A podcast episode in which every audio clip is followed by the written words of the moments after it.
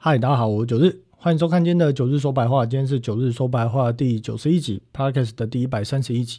那今天的节目哦，非常非常的精彩哦，各位的观众朋友哦，听众朋友哦，一定要看到完，听到完哦，因为超级精彩。好，首先呢，在这个礼拜哦，发生了几件事情。好，第一件事情，我们看到了美债的殖利率已经见到了三字头。哦，来到三点九多。那我们仔细想一下哈，回顾过往在九月、十月哈，是不是非常多的财经网红告诉大家说，这个美债值利率要去六到八帕？可是我们看到了现在美债值利率，诶，非常快哦，已经回到了三字头。哦，所以呢，在礼拜五啊，在这个礼拜五，其实很多的同学私讯九日哦，跟九日说哦，谢谢哦，谢谢九日的一些观念跟看法分享给大家。那有些同学也理解九日为什么会这样讲哦，那他们自己也想通，所以他们的债券哦，在当时殖利率哦来到了四点五以上。又再次的加码哦，那现在其实债券呢就赚了不少哦，甚至有些人已经把这个过年的红包都赚到哦，所以九日也是替大家非常的开心啦哦，这不是少数人，这其实是多数人。为什么？因为我在讲这个东西的观念哦，我从来都不是告诉大家结论而已，我会跟大家讲说为什么今天九日会讲出这个结论，唯有告诉大家观念哦，大家透过自己的思考才有办法这样。才有办法去相信，或者才有办法有把握以及抱得住这个部位哦，所以观念的传递非常重要。那同一时间呢，哦，有非常多的人哦私讯九日，那这些人呢是哪些人呢？也就是有些有在看卡尔先生节目的人。那当然了，九日前阵子哦，我在上礼拜哦发了一个影片哦，那个是半夜一点录的，我发了一个影片哦。那为什么呢？哦，那影片我讲了，因为我去卡尔先生的节目下面留言说他哪里讲错了。结果呢，他恼羞成怒就把我留言给删了。好，因此呢，这件事情我也没有办法直接向他反映了啊。但是呢，蛮多也有在看卡尔节目的这个观众朋友哦，来私讯九日，我告诉九日说什么，他的债券哈被洗掉。那当时为什么会相信卡尔先的先生的看法哦等等的。所以今天呢，九日在节目里面哦，要来谈几个重点。第一个重点哦，一开始我会先针对台股跟美股的看法。九日这边呢，先做个哦我看法的更新。那除此之外呢，再来会讲讲哦，为什么卡尔先生的节目内容，他里面讲的话常常变来变去，而他一直在误判行情。他甚至告诉大家，美国想要高利率，所以联总会可能继续升息。可是呢，当他看到了哦这个债券值利率开始往下扣的过程，又告诉大家说，财政部要回购旧美债。实际上是这样吗？其实，在之前的八十六集的节目里面已经解释过了，根本不是那样子。所以呢，在今天呢，九日特别花了一点时间，我去把卡尔先生最近几集在讲美债的内容，地毯式的看了一遍哦，打了文字稿下来，来看一下到底卡尔先生的逻辑出了什么问题。透过这个逻辑的分拆哦，真相的大解密，大家就可以知道说，原来哦，平常大家可能在听卡尔先生的内容里面，好像哪里怪怪的，可是又想不出来是哪里怪怪的这个盲点哦。今天呢，透过九日的说明之后哦，大家就会非常了解。好，那除此之外呢，我也在这个页面的一开始就写了哈，如果有些观众朋友哦，听众朋友啊，你呢？呃，这样子讲啦，九日的节目里面哦，有非常多之前是在看卡尔的听众哦，所以呢，我我知道非常多卡尔之前到底讲过什么哦，那为什么这些同学、这些观众会私私底下跟我讲哦？因为呢，他们因为听了卡尔的先生的讲话内容，做出了误判。当然，大家不会去怪卡尔先生害什么，害他赔钱什么的，不会。但是这个观念这件事情造成了误判，他们感到很扼腕，所以他们跟九日讲这件事情。好，所以呢，在这一集，我相信会有非常多卡尔的观众哈来看九日这一集的节目。那当然，如果你有任何的问题，你跟卡尔反映，结果你就被删留言的，没关系，你透过我 FB 的社团私讯九日，或者或者你在九日影片下方的留言。好，告诉你听到了卡尔讲了什么很奇怪的理论，或者他之前推荐过什么，那我会怎样？我会在之后的节目里面把他观念错误的部分，或者他推荐了什么，为什么原因造成这个推荐而造成错误的结果，我都用观念跟架构全部跟大家讲清楚。哦，把观念跟架构交给大家，大家的时候，大家就会怎样，就会有独立判断的精神，独立判断的能力。哦，这件事非常重要。哦，所以呢，除了这个部分讲完之后呢，在最后面还会再补一段什么？针对国内的美债 F 啊，美债 ETF 该怎么去做？哦，最简单的滤网筛选这件事情，这件事情也会在今天的节目最后面。哦，这算一个工具啦，一个工具。那这工具也不用收钱哦，因为呢，九日在课程里面教的东西更深。这东西我觉得简单，我没有花很多时间，所以这东西也送给大家。哦，所以今天内容非常精彩哦，大家呢一定要听到完。好，首先呢，一开始九日的社团哦，如果你要跟九日私底下讲一些东西的啊，你加入九日的社团，那你直接就敲我 FB 私讯啊，那我有看到我就会立刻回复。我没有粉砖，所以你要敲我个人。那里面所有的文章只有我自己可以。发文章哦，其他人是没有办法发文章的，所以你看到的那个管理员就是我哦，那你可以私信给我，那我听到了一些你的问题哦，我有办法可以直接回答你。那当然，如果很多人都反映了类似的问题，我会在节目里面哦，专门的每一集有时间我就抽空。来讲解这个观念出现了什么问题。好，那另外呢，在命理风水的部分哦，也是越来越多的人在追踪武术老师说，也越来越多的同学或观众去算命。哈，那准不准？大家自己心里有数。当然，如果你觉得准的，你也可以留言告诉大家说准在哪里。哦，这个部分呢，都欢迎公开留言，九日是绝对不会删留言的人。哦，所以呢，对于命理风水风水正确的架构。有兴趣的观众啊，或同学啊，都可以加入这个粉砖，免费的，免费的观念送给大家，这个真的是赚到哈。好，接下来我们来看一下，在下个礼拜开始哈，下个礼拜开始，当然大概外资哈，外资法人大概到了下礼拜五啊，下礼拜五也就是呃十二月十二月二十。二号左右啊，二十二号左右就会开始放假了哦，所以呢，大概下个礼拜有这个日央的会议，那还有礼拜五有 PCE 的公告，那到了十二月二十五到二十九号这段时间交易就会非常的清淡哦，所以九日的节目在十二月呃二九三十三一，也就是年底那一周啦哦，年底那一周哦，我也会停播一集哦，因为啊我要休假一下哦，因为从今年我记得我从六月多从群益离开我。好像短片版的我只听过一次吧，哦，那会员版的本来有说有一集要停啊，就是家里有事那一集，后来我也是 录了一个短片，哈，我也没停，好，所以呢，在十二月三十号那一周，好，我会停播。好，接下来往下看哦，九日对于台股和美股的看法，好，讲别人之前讲债券的庆祝之前，我们先来看一下哈，股票的部分，股票的部分呢，在标普哈，在这个礼拜哈，因为联准会呢包含了鲍尔的谈话内容。再度激励了股票市场的大涨。那当九日本认为说，在这件事情呢，可能会有一个谈话比较保守，那推动了担忧啊，这个高利率。造成衰退预期这件事情会有个转折，但是实际上没有发生哦，所以这部分九日看错了。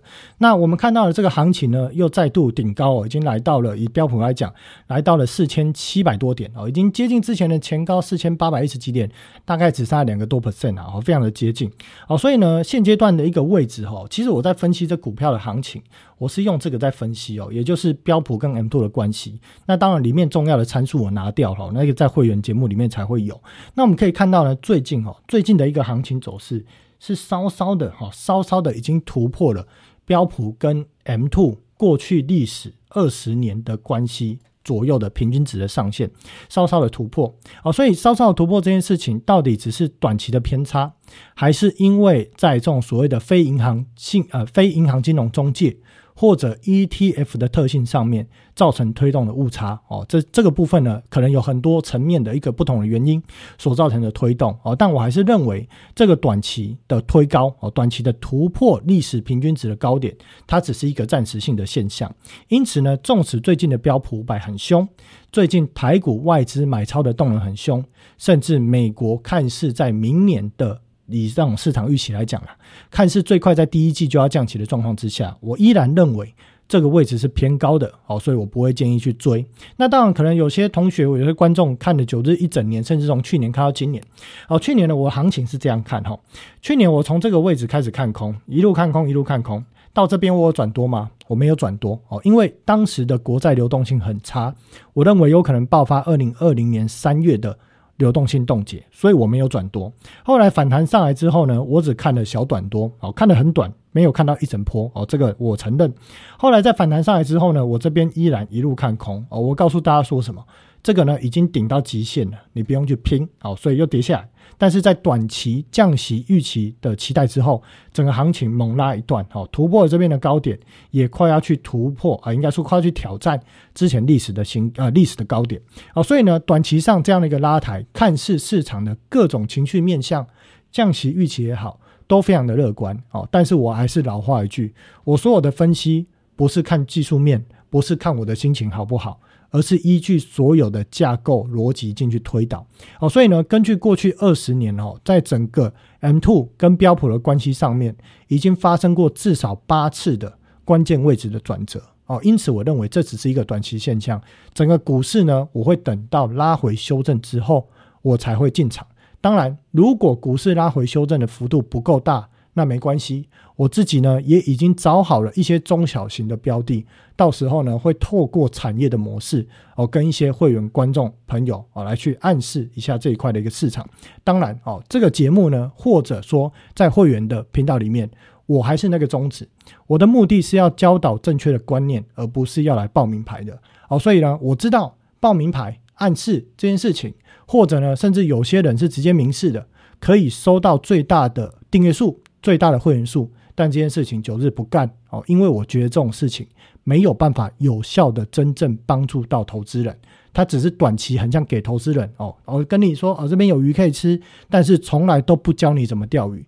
等如果有一天我判断错误的时候，那大家一起挂，我觉得这不是一个很好的方式啦。好，所以我还是会用传递正确的观念架构教学这件事情作为九日说白话的频道宗旨。哦，好，那再来呢，我们就要来谈谈。债券的部分哈，今天呢我就直接点名哈，这个直接点名呢，从上个礼拜凌晨我录的那个节目开始哦，从此之后，只要卡尔先生再有哪里胡说八道的，还是有他的同学、他的观众来私讯九日哦，那也有拿出证据私讯九日，我会透过哦，透过什么方式观念说明的方式哦，我绝对不会人身攻击，我一定都在讲观念跟逻辑出在哪里，就事论事的。去探讨这件事情，那为什么要探讨这件事情呢？因为有非常多的人哦，看到了卡尔先生的订阅非常的高，十五万多，所以大家呢，台湾人就会有一种感觉，一种认知，就会觉得说订阅高等于非常准。好，那你进去之后呢，当然了，卡尔先生呢也是有讲一定程度的内容，啊，这个呢内容当然比起一般投资人的认知略多一点点，所以呢，一般投资人在听的时候就会觉得哇。好有内容，可是听久的时候，你会发现观念常常变来变去，可是你又说不出来到底哪里奇怪的，为什么变来变去？而有些人可能看出来问题在哪里，或提出质疑的时候，一留言哦就被删掉，因为觉得是来闹的，所以呢，很多事情也没有办法反应。那没关系，九日这个频道呢，哦，就是一个窗口，大家有任何问题就可以来反映。刚好哦，卡尔也有非常多的观众朋友，也是想要学习正确的观念跟总金这一块的哦。那相信呢，在九日的频道里面，绝对可以提供大家很多正确的资讯跟观念。好，首先我们来看哈，这个是近期十年期的国债值利率。我们看到呢，在这一段国债值利率飙升的过程中，九日在我过去不论会员版还是短片版，我放了这五句话。我问大家，未来五年的利率都维持在五趴以上吗？好，这是问题一。这种利率，实体经济受受得了吗？这是问题二。金融经济受得了吗？问题三。明年二四年，民主党要延续执政，要拼连续啊，延续再执政这件事情，政客选举受得了吗？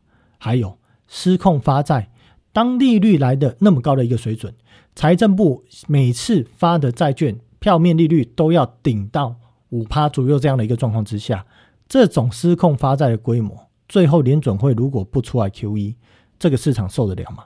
所以几个问题呢，我不只告诉大家观念，好，这个观念在之前节目就讲过了，今天不不会再讲很深，但是会谈到，哦，讲了很多的观念，解释为什么为什么，所以我一直告诉大家，这只是短期现象，而我们看到了上去整个殖利率从百分之四喷到百分之五，花多久的时间？一个半月，从百分之五喷到百分之四，花多久的时间？大概也接近一个半月，所以非常快速下去啊，非常快速的上去，非常快速的下来。而这件事情其实很多人哈，因为卡尔先生在前几集的节目一直在告诉大家，殖利率可能飙得更高的过程中，很多他的观众都在殖利率四点五以上下车。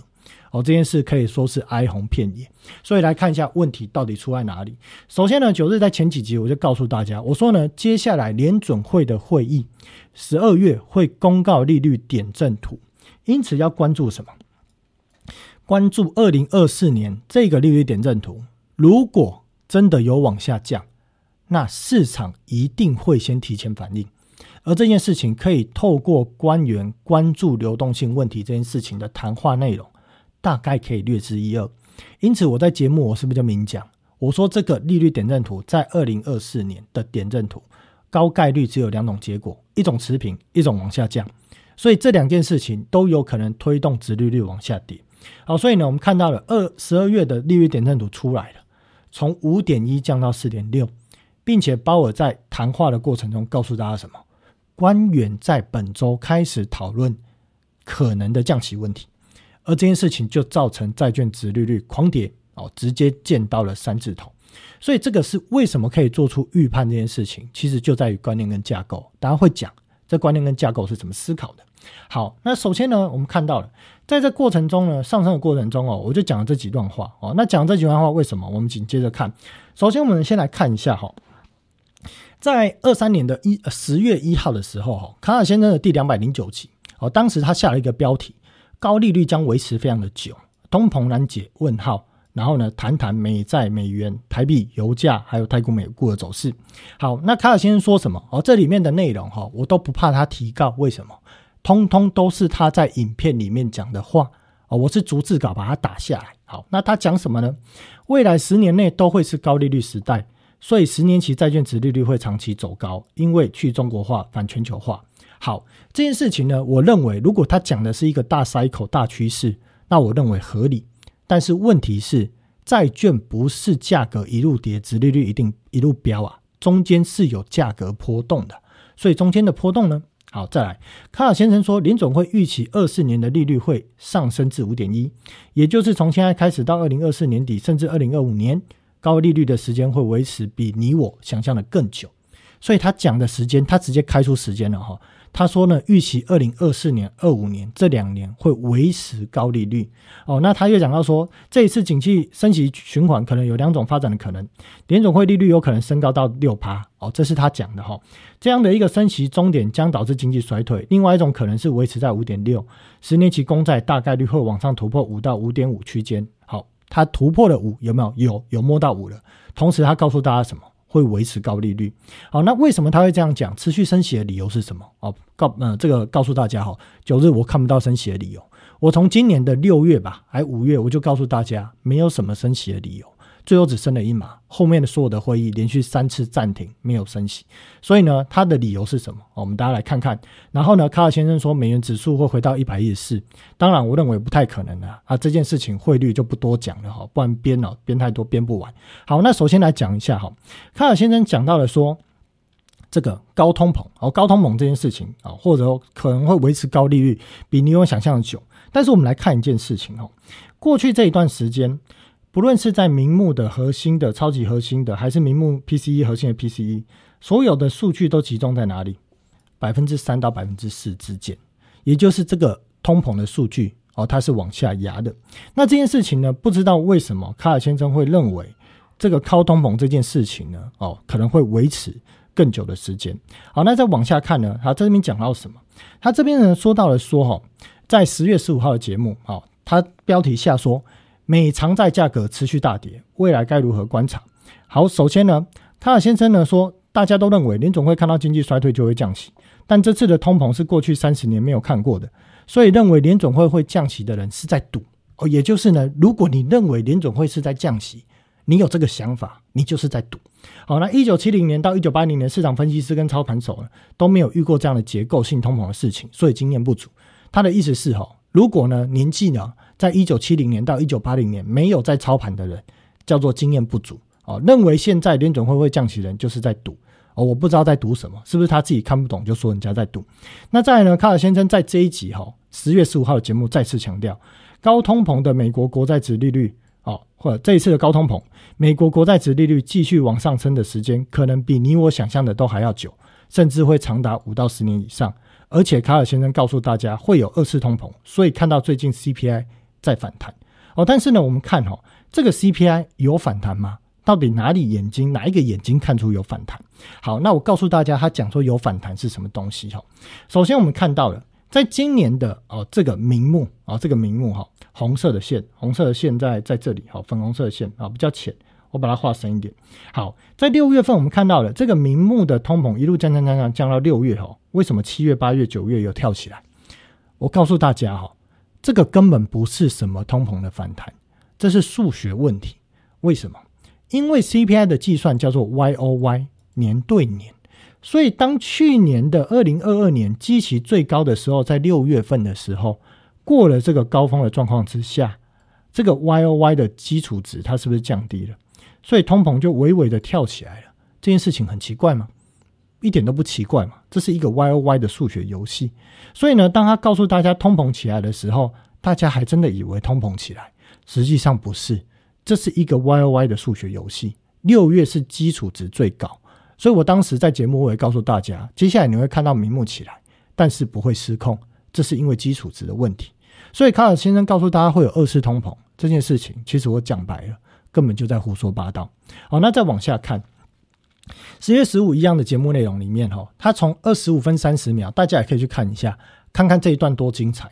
他说呢，所以只要美国不出事。美国就会继续升息。美国为了维持美元霸权，为了打击高通膨，美国就会继续升息。好，斩钉截铁啊！所以呢，他讲说呢，所以买入美国长天期公债的好时机要怎么判断？不是听分析师或财经网红怎么说，要听联准会说。耐心等到费的表态要降息的时候再来买进也不迟。好，费的表态要降息，是说要降了，还是说要讨论？这句话有盲点，我们就用最宽松的标准要讨论好了。我们看到了鲍尔提到说费的讨论要降息这件事情，我们现在殖利率看到多少？已经见到了四以下了，见到三字头。现在在追来得及吗？那前面那一段到底在干什么？哦，那再来往下看哈，这一段也超精彩。那他说呢，卡尔先生说，那如果呢现在不买长天期公债，你是保守型的投资人，现在可以做什么？你现在可以把你的美金拿去银行存款。以台湾而言，活期的美元存款利率就四点八哦。如果你是跟银行做定期哦，大概率还可以谈到五趴以上，或者是买短期美债。等到联总会说要降息或不小心爆发金融危机的时候，你再把这些钱挪出来买长天期公债就好。你干嘛现在去跟他赌说，哎，我现在就是要跟你赌长天期公债？好，还好他是讲说把美金拿去存哦，不是说把台币换美金，不然汇率先赔死一段。也就是说呢，如果去做定存这件事情。定存，定存顾名思义就是有绑时间的。而如果现在看到了美债掉下来了，现在立刻去解定存吗？有办法做这件事情吗？哦，当然是没有办法。好，那以下呢？好，再来，卡尔先生呢？哦，他又讲说什么？在十一月五号的时候呢？哦，他讲说美国长债不断下跌，跌到财政部要救美债了。哦，这一集的节目他说，哎，我在十月十五号有讲哦，喜欢买长债的人还是可以分批一点一点的买。哦，避重就轻啊。然后呢，这一集他讲说，因为美财政部看美债跌到一一直跌，跌到受不了，所以要回购救美债。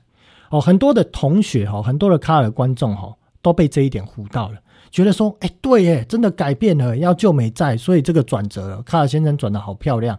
之前呢，告诉大家呢，恐慌的东西呢，通通都忘记了，仿佛没有这件事情。但是你真的仔细去听他讲什么，你会发现这个转的非常的硬。那美国财政部真的要回购救美债吗？哦，九日呢，在这个第八十七集的节目，哦，不是八十六集了，八十七集的节目，我就解释了。我说呢，美国财政部要做回购这件事情，哦，拍谁啊？早在八月二号就已经讲了，哦，早在八月二号就已经讲了，不是在什么，不是在这个所谓的，也就是大概在呃，应该是一个多月前吧，哦，不是在一个多月前讲的，是八月二号早就讲，而且当时呢，这里面还有计划，哈，还有 PDF 档。里面显现出的表明，就是说这个回购计划是为了流动性资源跟现金管理，根本不是什么要去救美债。哦，那再者呢，在这个里面呢，我们也看到了说什么，它里面就有写说呢，哦，有取得一些重大进展啊什么的。但是其实呢，整个在十一月公告的偿债计划里面，并没有提到回购细节。整个十一月一号讲的内容比八月还要少。而这件事情本质根本不是要救美债，而是要干嘛？而是要收旧债。发新债去维持一级交易上的流动性，当然这东西一讲哦，又要半个小时过去了。我建议呢，观众朋友可以回去看第八十七集的影片，我讲的非常清楚哦，所以呢，我就斩钉截铁的告诉大家讲，在做这种所谓的财政部美债回购，根本不是要救债券的价格，因为它并不会因为买了债就不用再发行，它的总量是不变的哦，所以呢，回购救美债哦，直白的讲，胡说八道。好，那我接下来呢，就把这些卡尔的内容跟九日在过去分析的观念跟逻辑，直接用比较表来看哦，它出现了什么问题。首先呢，卡尔先生告诉大家说，美国高通膨哈，所以呢，还有美国要维持美元霸权，所以需要高利率。好，他第一个观念就出现很大的问题。刚刚我们是不是秀了 CPI？美国有高通膨啊，Y O Y 的数字已经掉下来了。当然，你说美国实际上的生活水准比二零二零年一月的通膨哦，大概物价涨了三十几趴，这当然是真的。问题是联准会看的是数学游戏的 CPI 跟 P C 的 Y O Y。这个数字已经降下来了，到底哪里高通膨啊？这是第一个问题。第二个问题，美国要维持美元霸权，所以需要高利率。我就直接切一个点了。美国呢，长期高利率等于财政部债务要超发，财政部债务超发，当市场买不动的时候，联准会要跳下去用 QE 买，QE 买又会推高更高的通膨，最后通膨失控，整个国内经济炸掉。还有呢，政客的选举也不用选了。到底这件事情如何维持美元霸权？哦，一头问号。好，所以呢，这边他要讲说，因为他这个理论哦，因为他这个原因，所以他告诉大家，联总会维持会维持更长的利率水准，甚至可能升息。因此，哦，下一个动作，这是一个顺序的一个过程，有没有？因此，下一个动作，他告诉大家，美债值率会持续走升，美元会转强，台币会转弱。所以现在买长债不对，先定存美元。哦，他甚至还有说呢，好像有同学还是观众跟他讲说呢，去把房子做的房贷贷出台币去换美金去做美元定存，你看现在赔多少？哦，那个金额呢，绝对不是开玩笑。哦，那等到联总会说要降息再买美债时机不难哦的时机哦，就是说意思就是说了，才是买美债的时机哦，不用啊这边打错字哦，不用现在就去拼哦，这件事情就是在赌。哦，那结果最后看错又改口说财政部回购就美债。哦，一个礼拜、两个礼拜，说法又变。那很多的同学就干嘛？很多的观众朋友就直接美债砍在地板，美债砍在哪里？哦，砍在这个位置。很多人是买国内 ETF 啊，直接买在砍美债砍在这个位置。然后呢，他改口的时候在这里啊。那卡尔先生可能可以讲说，哎，很接近啊，没什么变化。但是实际我们在做交易都知道，哦，人性这件事情是有犹豫时间。从你听到一个讯号到你执行的动作，一定有犹豫时间。所以你如果没有在第一时间买回来，而你没有在他讲的时间第一时间砍，你高概率就是砍在这里。然后你听他说这边呢，这个债券呢，看来有可能价格转升的时候，你再想一下，哈，不好意思，整个价格都跑掉了，根本就买不买，买都买不回来。哦，所以呢，这个过程我们可以看到，这个就是因为从整个逻辑都很有问题，哦，最后就导致什么？下出错误的一个结论。那九日告诉大家说，为什么美债这件事情哦，短期值利率飙升到四趴、四点五趴、五趴。这就只是暂时的，这一定会跌回来。几个问题，通膨是 Y O Y 的数据哈，高利率会造成什么？财政部高发债成本负担，费德的地缘资产持续亏损扩大，银行因资本自足率的规范而怎样放贷紧缩？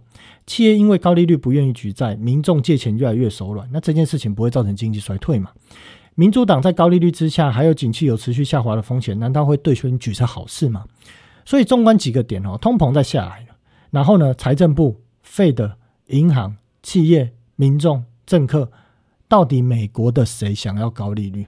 没有一个人想要高利率。大概除了买货币型基金的人有赚钱之外吧，到底谁想要高利率？因此，我下的结论，我根据这个橘黄色的观念，我下的结论是，没有人想要高利率。因此，只要 CPI 跟 PCE 走低，，Fed 就会降息，而且十二月的利率点阵图，二四年有可能下调，市场会提早行动。所以我们看到呢，最终的结果就是什么？我当时告诉大家说，当你看到债券值率喷到四点五，这个叫做价格超跌，这叫做超额便宜的买点。你该做的动作是什么？如果你认为这一串的逻辑是正确的，你应该是要加码，而不是砍在地板。哦，所以这件事情呢，一来一往就造成了财富非常大的差异。哦，所以我们看到在这一次的费德的一个谈话内容里面，首度明确表明什么？激进的升息行动已经结束，启动利率点阵图，并预测明年会有三次各一码的降息，出乎市场的经济学家的一个意料之外。另外，报告表示，本周委员会开始讨论的降息的可能但并未排除是数据需要仍可能再次升息。但是这一句话是市场关注的焦点啊，并且 Fed 啊或 FOMC 看好美国经济软着陆这件事情。好，那因此我们就看到了哈，这个整个这个十二月的一个利率点阵图就从五点一下调到了四点六。那当然也有很多的朋友哈跟观众哈在问我说，为什么费德告诉大家通膨要去两趴这件事情哦？然后应该说这样讲啊，鲍尔一直暗示呢，现在离通膨两趴的目标还很远。那这句话不就代表着如果没有确定往两趴走，费德不会降息吗？我告诉大家，这个就是谎言，或者是叫台面话。也就是说，费德明知道背后这些问题，哪些这些问题哦，这些问题，但是费德能在台面讲这些话吗？不行。但我们要怎么可以知道这些问题的所在？很简单，就是透过整个架构的观念，整个架构的观念，哦，架构的观念在在这个课程里面啊，架构的观念去理解到底今天美债在市场的重要性为何，以及跟每一个子市场的关联性，你就可以得到知道费的包含的鲍尔或者其他的官员他们的口头底下在想的东西是什么。那个才是重点，好，因此说我们看到了，我也把这个画成时间轴啊，时间轴同学就可以自己按个暂停看，也就是这整个过程中呢，其实最后会造成什么？造成大家把债券砍在谷底，最后也买不回来。哦，那当然哦，常常呢，其实网红讲完之后就会说呢，而我只是建议啊，那你投资理财有赚有赔，你还要自己，你还是要自己去做你的评估，把责任推光光，哦，责任全部推光光，当然。作为一个财经的 YouTube，我觉得啦，哦，没有不用去特别去推荐。然后呢，看法的正确与否本来就有对有错，但是有一件事情非常的重要，观念绝对不能胡说八道。因为当你连观念都胡说八道，投资人永远不会得到正确的结论，他们永远想不出正确的结论，因为他们没有办法发现连观念都是错的。这个就是资讯跟位置的不对等。哦，因此我觉得哈。呃，在 FB 的社团里面哈，有一个同学留了一句话，我非常的喜欢。当然，他留了蛮大一串啊，那我也不把它秀出来，因为我不知道他有没有想要呃给大家看到这件事情，我就把文字打出来。它里面两句话很重要，他说：人们总是听自己想听的，而不是听一些对自己有提升的言论，就是有帮助的言论啊。人们通常都只想听自己想听的，错误的观念会让人感到信任，因为。在错误的观念中掺杂了大多数人喜欢的主观意识，所以呢，九日呢在财经的这个封面哈，我的节目的封面，我就问大家说：你到底是想要一个听故事的节目，而听完最后你得到了错误的观念，做出错误的决策赔了钱，还是你想要听一个没有这么故事性的，可是观念是正确的、有深度、有架构的逻辑思考，而你可能一开始看不懂。但你看久了，你会知道说观念什么是正确的，你可以做出正确的决策而赚钱。你要的是什么？如果你要的是第一点，抱歉，九日我帮不了你。可是如果你要的是正确的观念啊，我以身作则，而且几乎我几乎可以讲说百分之九十九了。所有的观众朋友跟同学，只要有留言提问的，我几乎百分之九十九全部都回答。哦，有些呢可能不是提问啊，就是讲一个想法啊，一个心得，我可能就按个赞。其他只要有提问的，我几乎都回答。为什么？因为做节目不仅仅只是收会员费的目的，这是只是其中之一。更重要的是什么？身为一个公众人物，在教专业财经的东西，你应该要告诉观众朋友，告诉比你不懂的投资人正确的观念。帮人才是做节目的初始的初衷，赚钱只是附加产品。而现在很多的 YouTube 把赚钱当成首要任务，观念随便讲，故事随便兜，哦，市场投资人有没有赚到钱？那你家的事情啊，没有人在管的，只要他赚到钱就好。所以我觉得这是一个市场气氛啊，市场的氛围哦，非常奇怪的一个现象。我觉得这件事情啊，应该要你我。来去推动，来去做改变，好，所以呢，再来谈谈呢，国内的债券 ETF，好，这观念很简单，大概五到十分钟就可以讲完。首先，我们看到了国内债券类的 ETF 规模正式突破一点八兆，相较于去年同期成长百分之六十，哦，但为什么成长那么多呢？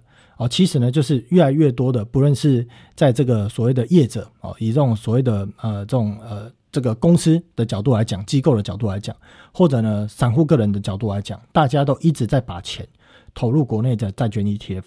所以在这个一点八兆里面，我们可以看到，根据保险局统计哦，前九个月保险业投资债券 ETF 规模达到一点三兆哦，所以其实，在保险业投资债券的比例。还是非常非常的高哈，这个占比其实应该超过了七成多啊，是七成多非常高的数字，甚至更早之前是可以达到接近九成哦。所以呢，未来啦，在国内的不论债券 ETF 还是股票 ETF，我认为这个是趋势，这个规模只会越来越大哦，不会越来越小。未来这几年哦，还有很大的成长性哦，所以呢，ETF 如何筛选这件事非常重要。好，那首先呢，在今天的节目哈，我就讲债券类的哦，股票类我不谈，我就讲债券类 ETF。债券类的 ETF 哦，其实很简单，国内有非常多的免费的网站哦，这也是台湾这个宝岛很有趣的地方啦。就是台湾的一个投资理财哈，这件事情其实非常的盛行，所以有非常多免费的网站，大家都可以去上网去查，你就去查所有的债券类 ETF，你就把它排序出来。那排序出来，你就做第一个动作啊。第一个动作叫做什么？叫做删除掉风险比较高的哦，看或看起来比较大的标的，风险比较高或比较大的标的，这件事情先把它删掉。为什么？很简单的一个观念。今天呢，各位投资朋友、观众朋友，你去买债券 ETF，你都已经买到债券 ETF 了，你的目的一定是什么？至少本金不要大赔吧，对吧？你如果要拼更凶，你怎么不去买股票 ETF，或者直接去买股票？这可以拼得更凶，但是你都已经选择了债券的 ETF，你的目的是什么？安全绝对是首要考量，所以风险太大的，风险太大，这边在强调哦，风险太大的不代表必然赔钱，而是风险的比较级，风险较大这件事情，我认为呢，它是可以先删除。那怎么先删除这件事情呢？很简单，也就是呢，这债券里面有非常多种类，我认为哈，如果你要追求风险比较小。也就是风险太大的必要，我要风险比较小。我建议观众朋友，你只买到 A 级的债券就好。也就是呢，B 级的债券你不要去买，你就买到 A 级的债券。那你可能会想说，哎，九日啊，这个 ETF 那么多，你要我挑债券出来，我会不会挑到眼花缭乱，还找不出来，还找不完？很简单的一个方式，风险越高的债券 ETF，管理费越高。好，所以呢，怎么排序？你就直接用管理费排序啊！我个人的建议啦，每个人自己针对这个数字去做调整哈。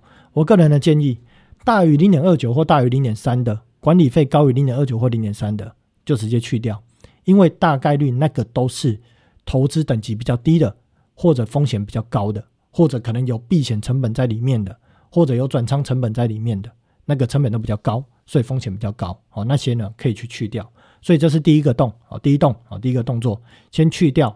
哦，风险比较高债券。那第二个动作呢？折溢价哦，折溢价意思是说，你看到的当下可以购买的价格，跟这个债券实际上投信那边哦公告出来计算出来的净值，这个叫做折溢价。也就是说呢，当假定哈有一个债券的价格是十块钱哦，净值啊净值是十块钱，净值好这边写一下，净值是十块钱，而它的市值如果高于十点二，大于零点二趴嘛。你就不要买了，很简单，为什么啊？就是买贵的，就那么简单一句话。所以这两件事情，你可以筛掉非常多的标的，你只会仅存一些比较安全又比较价格合理的标的哦。这是最快的两个滤网哦。这两个方式送给大家。好，再来第三点，你要不论是买股票还是买任何的债券啊，好，你只要是买 ETF 之前，你一定要干嘛？你一定要搞清楚这一档 ETF 里面到底投资什么东西。最简单的搜寻方式，Google 空打上代码空白键 ETF，Enter 按下去，就一定有资料跑出来了。你可以在里面的持股状况看到什么？里面投资的持股明细哦，股票的也有啦。如果你是买股票型 ETF，也会有债券型呢。如果你是买风险比较高的，里面的持股明细占比都会秀出来，并且它还会用圆饼图画出来，告诉你比重的配置是怎么样。所以呢，第三点也很重要。搞清楚你自己在买的是什么东西哦，不要买到都不知道买什么，赚钱就算了，赔钱就呕死哦，连怎么赔的都不知道哦，那真的很惨。好，那优点哈，国内的投信发行的债券的 ETF 优点跟缺点。优点第一点哈，其实大概就是交易上的方便啊。第一个部分哦，可以用较少的钱去投资，资金弹性、分配弹性哦，配置弹性。另外一个进出这件事情也非常的弹性，比起传统去买主动型的基金、被动型基金 ETF 嘛。买卖更是方便哦，所以这就是优点。那几个风险跟缺点，第一个部分哈，这个部分呢是我特地打电话哈去确认过的，也就是呢它依然有汇率波动的风险。那一般发行商呢会根据啊，比方说你买美债 ETF 哈，美债 ETF 台币的汇率是不是每天都会变化？那投信会怎么做？它会针对汇率的变化去进行净值的调整哦，就针对每天的净值去做加加减减。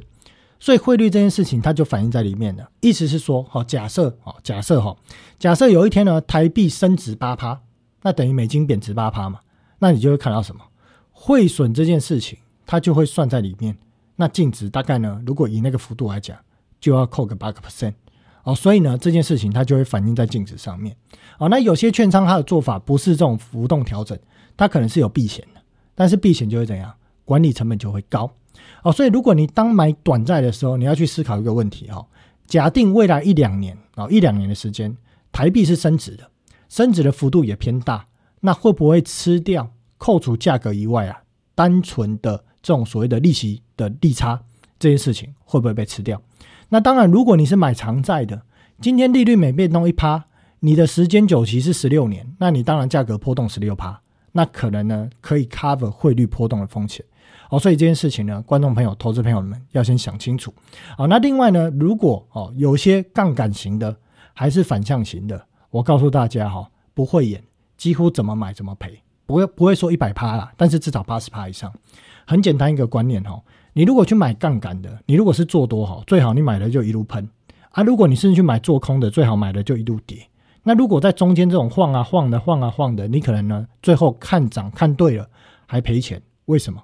这是数学问题，很简单。首先，大家来算一下，今天如果你买一档标的，哦，是一百块，好，这数字比较大，比较好算，哈，一百块。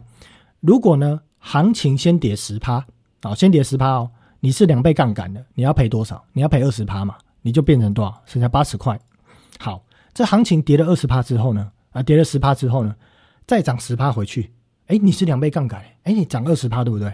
你的这个部位会变多少钱？九十六块。八十的二十趴是不是十六？十六加八十是不是九十六？也就是在中间这个晃啊晃的过程中，哈，你大概光价差你就弄死了哦。所以杠杆这东西为什么几乎怎么买怎么赔哦？不会演呢，几乎怎么买怎么赔。我建议不论是股票还是债券哦，最好都避开，除非呢你的出手够神准，一出手然后价格就喷啊。那基本上哦，如果你那么神准，你也不需要去用杠杆型 ETF 了，你可以去用杠杆更高的商品去拼这件事情。但是这是多数人做不到的，好，所以这个风险呢，告诉大家。好，那另外呢，买债券的 ETF 哦，存续期间哈，券商会维持在一段期间，所以最怕要卖的时候，利率刚好出现明显的上涨。什么意思呢？就是呢，你去买 ETF，券商会维持这个 ETF 它的平均债券的存续期间啊，比方说大家就维持在十四年到十六年啊。但是呢，如果你是买这个 ETF，你刚好好巧不巧，比方说啊，我预计投资十年。结果最后的第八、第九年或第九、第十年，价格突然出现大跌，因为刚好那时候联总会要升息，你可能会很倒霉的遇到赔钱哦。可是如果你买的债券呢，你就是买十年债现现货哈，十年债你就是持有债券，时间到了，不管当时联总会是不是大量的升息、大幅度的升息，你最后你的债券还是可以依据票面一百块的价值卖回去给谁？卖回去给美国财政部，你不会赔钱。哦，所以这件事情是风险。那这件事情风险哦，其实哦，就真的啦。如果真的比较倒霉，刚好买了，你预计要放多长的时间，结果在最后那两年、一年就出现大跌，那真的就会出现赔钱。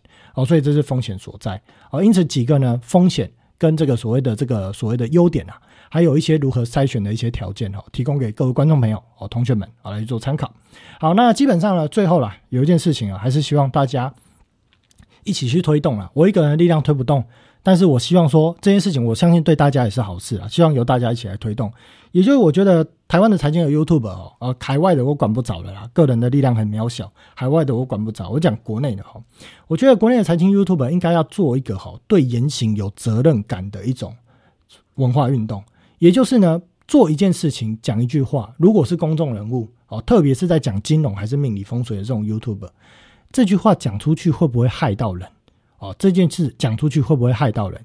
都要谨言慎行，绝对不要为了想要赚会费而胡说八道或讲一些没有把握的事情。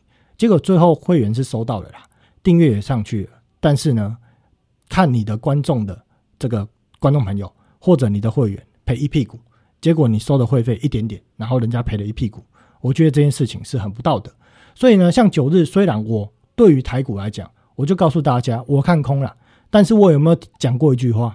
我说你我看空，我看空这件事情，但是大家千万不要去放空，为什么？因为放空非常的难做。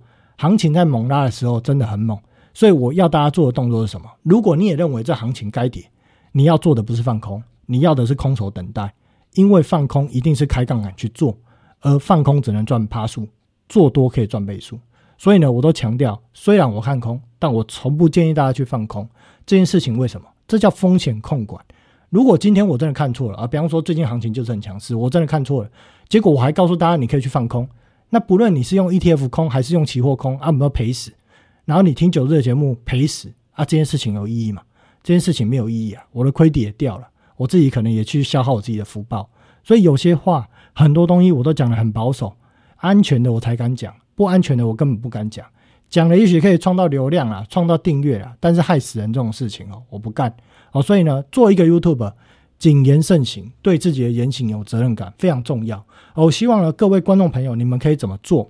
我可以透过理性跟客气的方式，在很多的财经的 YouTube 下面去做留言，去做发问啊，不要人身攻击，去做留言做发问就好。做留言做发问，当然有任何问题，也欢迎在九日的节目下面做留言做发问啊，我一定都会秉持客观的啊，然后传递观念的立场，告诉大家为什么我下这个结论，为什么这样想。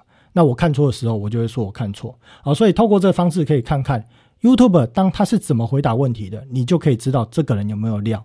透过长期的检视、长期的观察，你自己自然而然你会判断出什么是对，什么是错，你自己心里会有答案。好，今天的内容就到这里啊。那当然还想要听更详细的分析内容哦，就参考九日的会员频道啊。那以上内容分享到这啊，有任何的留言、任何的问题，或者想要私底下跟九日讲讲啊，你听了其他的 YouTube 啊，造成什么错误的误判，为什么会这样子？你想要跟九日讨论的，都欢迎到 FB 社团私讯给九日，九日只要有看到，都会立刻做出回应。好，谢谢大家收看，好，今天节目就到这里，我们下周见，拜拜。